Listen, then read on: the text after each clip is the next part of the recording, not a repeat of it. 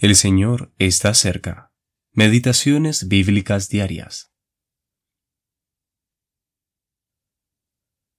Misraim engendró a Casluhim, de donde salieron los filisteos. Génesis capítulo 10, versículos 13 y 14. Moró Abraham en tierra de los filisteos muchos días. Génesis capítulo 21, versículo 34. ¿Quiénes son los filisteos y qué representan? Primera parte. Los filisteos son los enemigos en cuyas manos el Señor entregó a su pueblo.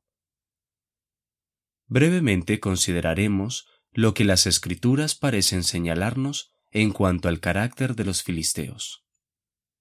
En primer lugar, toda la tierra de Canaán recibe el nombre de ese pueblo se llama Palestina por los filisteos.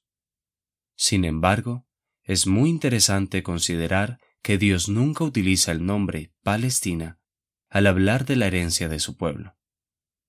Este nombre siempre designa un país hostil.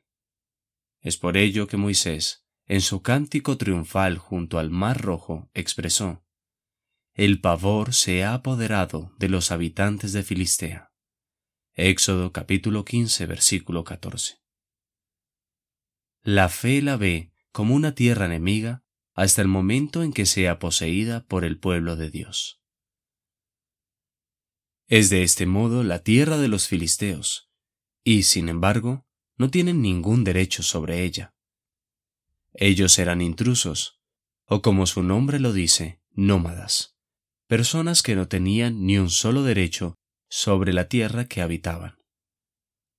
Ellos habían deambulado dentro de la tierra y se habían establecido junto a la costa, donde había una vía fácil para entrar en la tierra. Este era un camino que Israel no utilizó, pues Dios se había rehusado explícitamente a conducirlos por él. Ellos no solamente necesitaban ser formados a través de las luchas y las dificultades, sino que también necesitaban convertirse en ejemplos para todos los que vendrían después, demostrando que el único y verdadero camino para entrar en la herencia de Dios es por medio de la muerte y la resurrección. En este sentido, el río Jordán es figura de la muerte y resurrección de Cristo.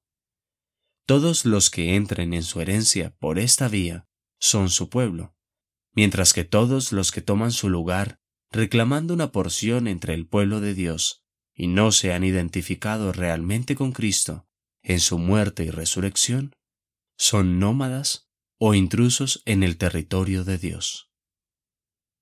Samuel Ridout